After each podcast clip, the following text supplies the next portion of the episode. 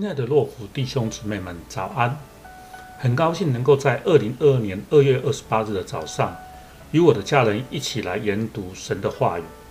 今天的经文是路加福音十七章二十七节到三十七节。愿神今天的早上亲自对我们说话，也愿神的话语在今天的早上成为我们所需要的力量和帮助，使我们能够活在他的心意当中。神的话语如下：法利赛人问：“神的国几时来到？”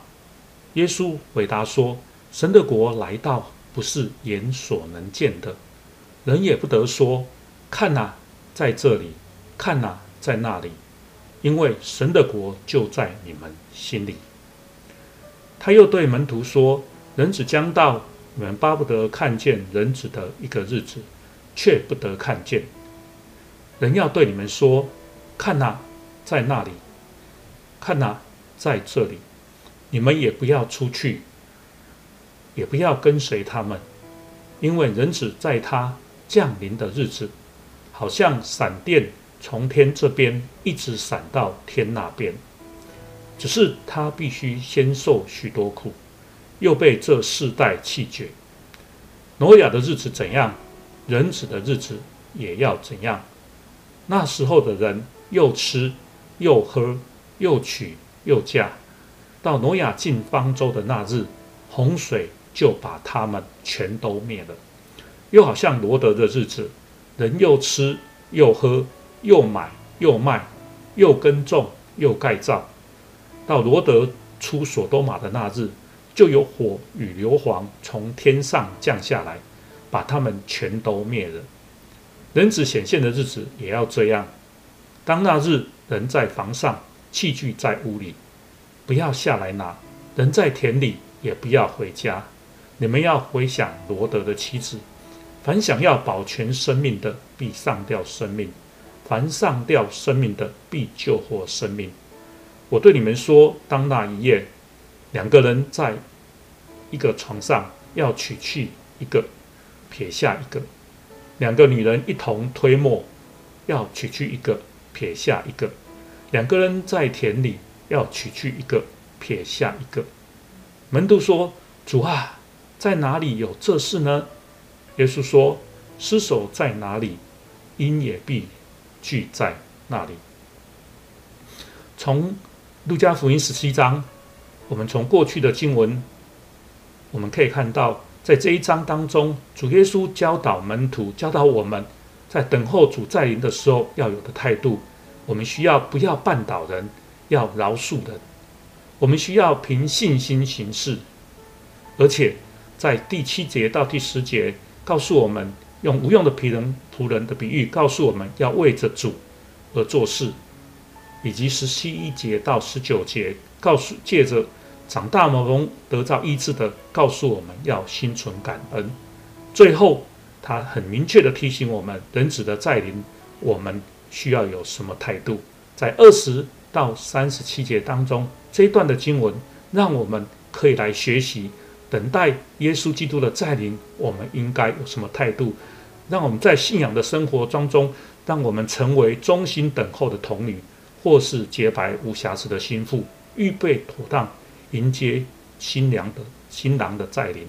首先，在二十节到二十一节，耶稣提醒我们不要凭眼见来等候神的国的来临，因为他告诉我们，神的国就在我们心里。因着主耶稣的教导，等待人子的再临是不凭眼见的，是会有证据的，是会在我们和我们所周遭的信徒的心里是非常的明显的。不仅仅我们不要。眼重眼睛所看见的，也不要信人云亦云。耶稣基督在这里告诉我们：当人们对你们、对我们说“看啊，在那里；看啊，在这里”，耶稣基督再临，他告诉我们不要跟随他们，因为人子在他降临的日子，很明确的告诉我们要像闪电一样的从天这一边闪到天那边。因着这样的教导，当我们等待耶稣基督的再临。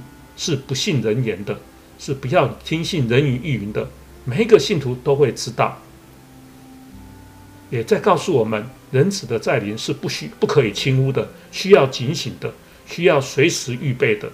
在二十五节到三十节，耶稣用挪亚的日子和罗得的日子来提醒我们，在我们习以为常的生活当中，基督的再临和审判也会如此。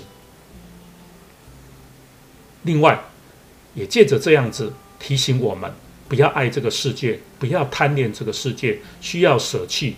在等候人子的来临的时候，我们需要回想罗得的妻子，借由这个教教训，让我们汲取他的经验，不要重蹈覆辙。因为耶稣说：“手扶着犁向后看的人，是不配进神的国。”最后也告诉我们，是一个提醒，会有撇去一个，收取一个，在基督的来临的时候会有分别的，而这个分别会超过我们的想法。